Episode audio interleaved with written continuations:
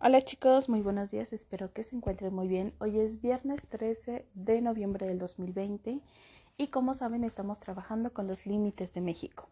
Bueno, la semana pasada estuvimos colocando, pintando eh, la frontera que tiene México eh, sobre eh, la parte artificial y la parte natural. Como saben, la parte artificial son aquellas este, construcciones que hace el ser humano y la parte natural son aquellas este, limitaciones que se crea con la naturaleza sola.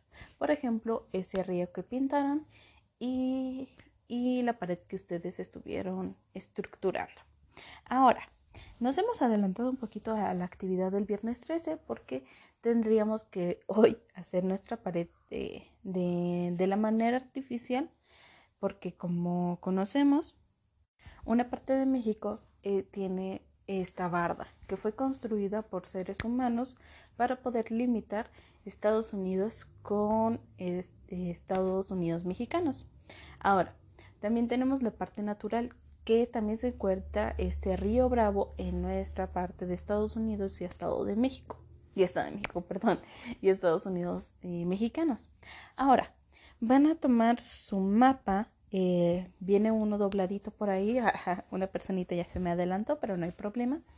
Van a colocar ustedes qué limitación hay en la parte de Estados Unidos con, México y qué limitación se encuentra entre Honduras y, nuestros Estados Unidos mexicanos, que es aquella parte donde se encuentra, digo no, Yucatán, perdón, Cancún, bueno, más bien se conoce Quintana Roo, Campeche, este, también está Tabasco, Chiapas. ¿Qué, ¿Qué frontera o qué limitación tienen estos estados con los países cercanos a ellos?